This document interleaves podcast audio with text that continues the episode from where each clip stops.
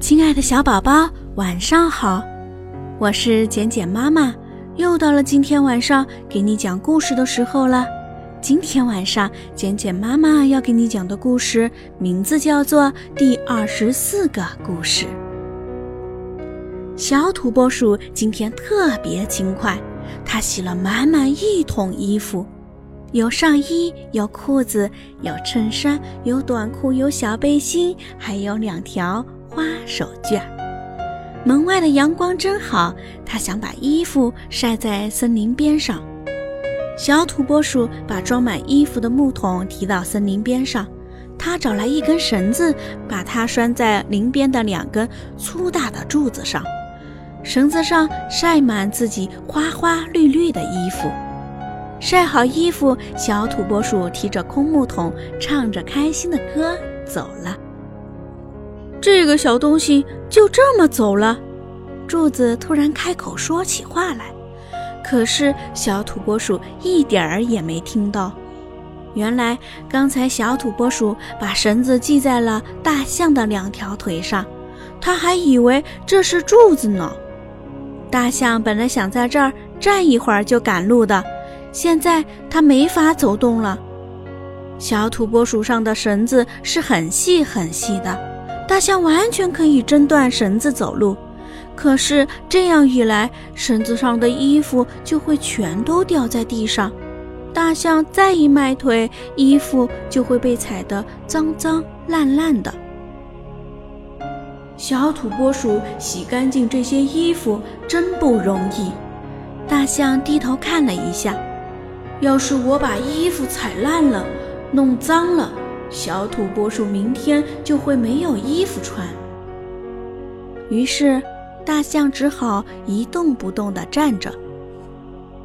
这时，有只小兔子跑来，它看见大象一动也不动地站着，就说：“大象先生，你站在这儿想事吗？”“不，我什么都没想。不过你瞧瞧，粗心的小土拨鼠把我的两条腿当柱子。”他在这儿晒了那么多的衣服，小兔子一看，不由得哈哈大笑起来。不过，它很同情好心的大象。小兔子心想：大象这样一动不动地站着，挺闷的。我为大象讲故事吧。小兔子把它肚子里的故事都翻了出来，它一连给大象讲了二十三个故事。小土拨鼠才挎着竹篮子来收晾干的衣服。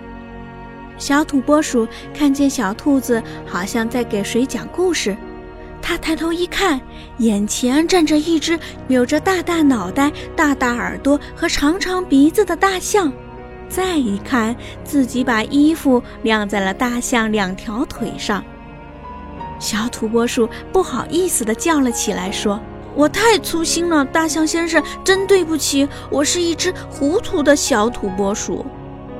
不，你是一只勤快的、挺有趣的小土拨鼠。大象说。小土拨鼠连忙收下衣服，解下绳子。他摸摸自己口袋里还有三块糖，他把糖都给了大象，说：“对不起，这点糖对一只大象来说太少了。”不，大象说。是太多了。